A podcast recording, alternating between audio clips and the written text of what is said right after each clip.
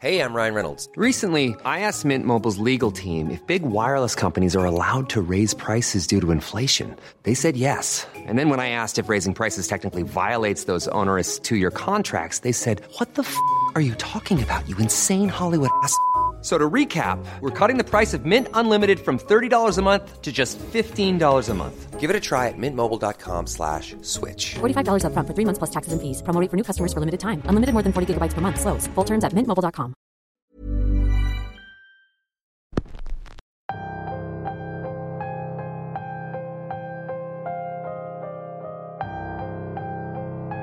Ya es sábado, y eso solo significa una cosa.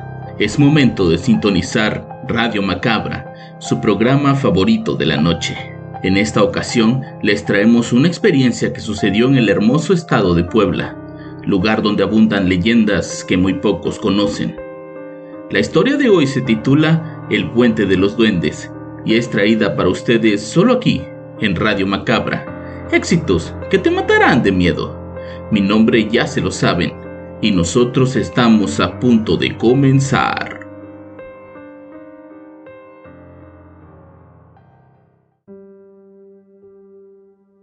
Mi nombre es Fausto y esta historia que les quiero contar me sucedió cuando fui de visita a la casa de la familia de un amigo de la universidad. La historia puede que no sea muy larga, pero créanme que para los que la vivimos fue bastante aterradora. Ni nosotros ni mi amigo Beto conocíamos la historia de ese lugar, que al parecer es una leyenda bastante vieja que con el tiempo se fue olvidando, pero que tuvimos que comprobar que sigue más vigente que nunca. Esta es la historia que vivimos en el llamado Puente de los Duendes. Terminé la universidad en el año 2014 y fue ahí donde hice a los amigos más cercanos. Uno de ellos era Beto, un chavo que era originario del estado de Puebla él casi no visitaba a su familia, pues de a poco todos sus hermanos estaban mudando a la ciudad donde vivíamos. Siempre que le decíamos que nos llevara a Tehuacán, nos daba largas. Era como si no quisiera regresar o tal vez solo le aburría un poco su ciudad. Fue hace como seis años cuando ya todos trabajábamos y teníamos dinero y poco tiempo para vacacionar, en que por fin hicimos el plan de visitar aquella zona del país. Aunque para muchos podría parecer que no hay mucho que ver en esa región, el paisaje semidesértico y los cerros que adornan la zona llamaban mucho mi atención. Yo soy originario de una zona selvática, por lo que ver otra cosa diferente para mí era algo espectacular. Así que después de insistirle mucho, logramos convencerlo de ir a pasear por allá. Del grupo de amigos solo pudimos ir cuatro, Cecilia, Marcos, Beto y yo. El plan era pasar un par de días en Tehuacán, conocer la zona y seguir hasta la ciudad de Oaxaca para pasar otros días. Pero lo que nos pasó en Tehuacán hizo que ya no quisiéramos seguir viajando y regresamos a la ciudad. Después de conocer a la abuela y madre de Beto, salimos a hacer un poco de senderismo hacia uno de los cerros que están en los alrededores. El paisaje era como nos lo había descrito nuestro amigo. Cactus por todos lados, poca vegetación y sol. Bastante sol. En esa caminata queríamos llegar a la punta de un cerro llamado Cerro Colorado, donde hay una enorme cruz en la parte más alta y desde donde se ve todo el valle. El viaje era pesado para nosotros que no teníamos una gran condición física, pero a pesar del sol y de las varias horas que hicimos, el camino de ida era bastante ameno. El problema estuvo en su regreso. Una vez en la punta, aprovechamos para tomar muchas fotografías y descansar. Cargábamos agua, bebidas hidratantes y un poco de comida.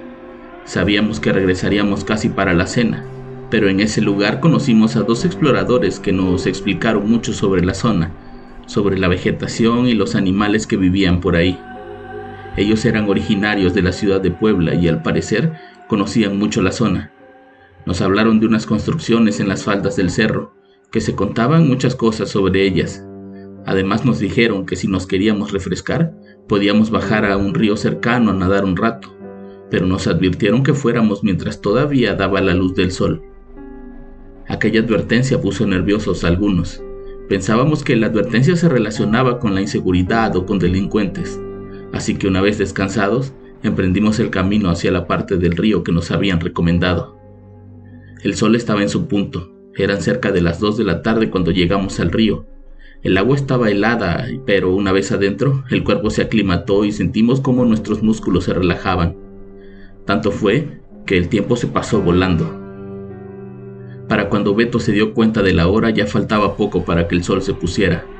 No sabíamos qué tan lejos estábamos, pero si regresábamos por el mismo lugar, nos llevaría mucho tiempo y sin luz corríamos el riesgo de perdernos, por lo que con la ayuda de un GPS buscamos una ruta más corta para llegar al pueblo.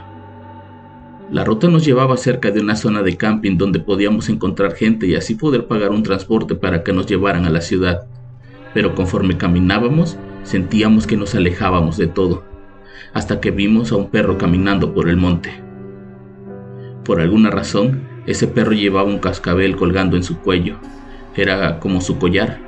De inmediato pensamos que podía ser el perro de alguien que estuviera cerca o que, de menos, ese perro iba a la casa de su familia. Cecilia, que es amante de los animales, de inmediato lo llamó y lo acarició para ganarse su confianza. El perrito era muy dócil, pero no se dejaba cargar. Lo dejamos caminar y decidimos seguirlo, pues. Ryan Reynolds here from Mint Mobile. With the price of just about everything going up during inflation, we thought we'd bring our prices down. So to help us, we brought in a reverse auctioneer, which is apparently a thing. Mint Mobile unlimited premium wireless. Have to get 30, 30, bit to get 30, bit to get 20, 20, 20, bit to get 20, 20, bit to get 15, 15, 15, 15 just 15 bucks a month. So, Give it a try at mintmobile.com slash switch. $45 upfront for three months plus taxes and fees. Promo rate for new customers for limited time. Unlimited more than 40 gigabytes per month. Slows. Full terms at mintmobile.com. pues en teoría iba hacia el mismo rumbo que nosotros. Por momentos parecía que el perro se detenía a esperarnos. Íbamos muy cansados y ya no teníamos agua, así que bajamos el ritmo de la caminata. El sol cada vez bajaba más y la luz comenzaba a desaparecer, hasta que volvimos a llegar a otra parte del río, una que estaba conectada por un pequeño puente de piedra por el que solo podían pasar algunas personas. El perrito al ver el puente comenzó a correr dejándonos atrás. De inmediato nos imaginábamos que estábamos cerca de la civilización y comenzamos a apurar el paso para no perder de vista al perro. Al llegar al puente, Marco se detuvo. Siento algo muy raro, escucho como murmullos, nos dijo. Deja de estar bromeando porque ya queremos llegar, contesté. Marcos nos juró que no estaba jugando, que realmente estaba experimentando una sensación muy extraña en su cuerpo. Tratamos de calmarlo para que pudiéramos seguir nuestro camino y en eso el perro apareció del otro lado del pequeño puente. Ladraba como llamándonos para que lo siguiéramos. Mira, el perro volvió por nosotros. Hay que seguir, dijo Beto para comenzar a caminar al frente de nosotros.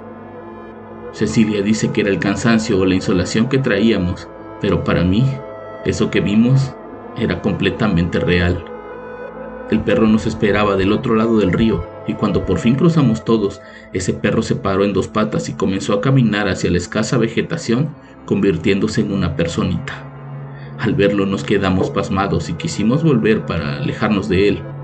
Al voltear hacia el puente, vimos a más de una persona paradas ahí, viéndonos fijamente mientras reían y daban unos pequeños saltos. Ahí fue cuando Cecilia dijo por primera vez que todo era producto de nuestra imaginación que seguramente teníamos mucha fiebre y estábamos comenzando a alucinar. De pronto las voces y risas de esas personitas comenzaron a sonar más fuerte y a multiplicarse, cosa que ya era demasiado aterrador. Yo puedo entender que una persona con fiebre pueda tener alucinaciones, pero que cuatro que hayan visto y escuchado lo mismo es demasiada coincidencia. Recortando algunas historias que había escuchado sobre chaneques en mi región, les dije a todos que sacaran lo que tenían en sus mochilas y las pusiéramos en el suelo. Esos duendes seguramente buscaban regalos y si les ofrecíamos algo, nos dejarían pasar. Todos pusimos en el suelo ropa, navajas, lentes, celulares y una cámara fotográfica. Incluso pusimos dinero. Los duendecillos no se acercaban, por lo que les dije que nos volteáramos y nos cubriéramos los ojos. Esperamos unos minutos y después de escuchar ruidos detrás de nosotros, Volteamos. Vimos que faltaban una navaja, dinero, los lentes de sol y la cámara fotográfica. No dijimos nada, solo esperamos a que esas personitas nos dejaran seguir nuestro camino, y efectivamente, poco a poco se fueron ocultando detrás del puente y la poca vegetación. El único que quedó fue el perro, que una vez más estaba en su forma animal. No dijo nada, pero con la mirada nos indicó que lo siguiéramos y así lo hicimos. En menos de una hora estábamos llegando a un pueblo cercano a Tehuacán. Ahí el perro se despidió y regresó por el mismo camino hacia el cerro. Esa noche llegamos a casa de la abuela de Beto y les contamos todo a su familia. La única que parecía conocer aquella leyenda era la abuela, quien nos dijo que nos habíamos cruzado con el puente de los duendes, que, a decir de ella, no siempre está a la vista de las personas, y que muchos lo suelen confundir o simplemente no lo encuentran. Gracias a Dios no nos pasó nada ese día y de alguna forma ese perro nos ayudó a que no nos perdiéramos en la oscuridad, pero por ayudarnos terminó costándonos varias cosas materiales. Recordar ese momento me llena de miedo, pero hasta cierto punto agradezco haber tenido una experiencia como esa, en la que pude llegar sano y salvo a casa. Todo gracias a que nos encontramos con el puente de los duendes.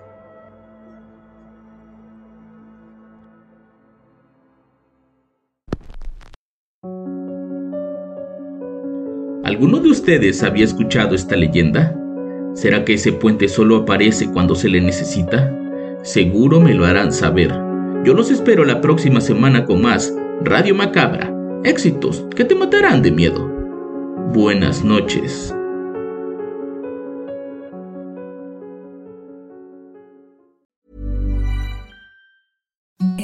The softest sheets you've ever felt. Now imagine them getting even softer over time. That's what you'll feel with Bowl and Branch's organic cotton sheets. In a recent customer survey, 96% replied that Bowl and Branch sheets get softer with every wash. Start getting your best night's sleep in these sheets that get softer and softer for years to come. Try their sheets with a 30-night guarantee. Plus, get 15% off your first order at bowlandbranch.com. Code BUTTERY. Exclusions apply. See site for details.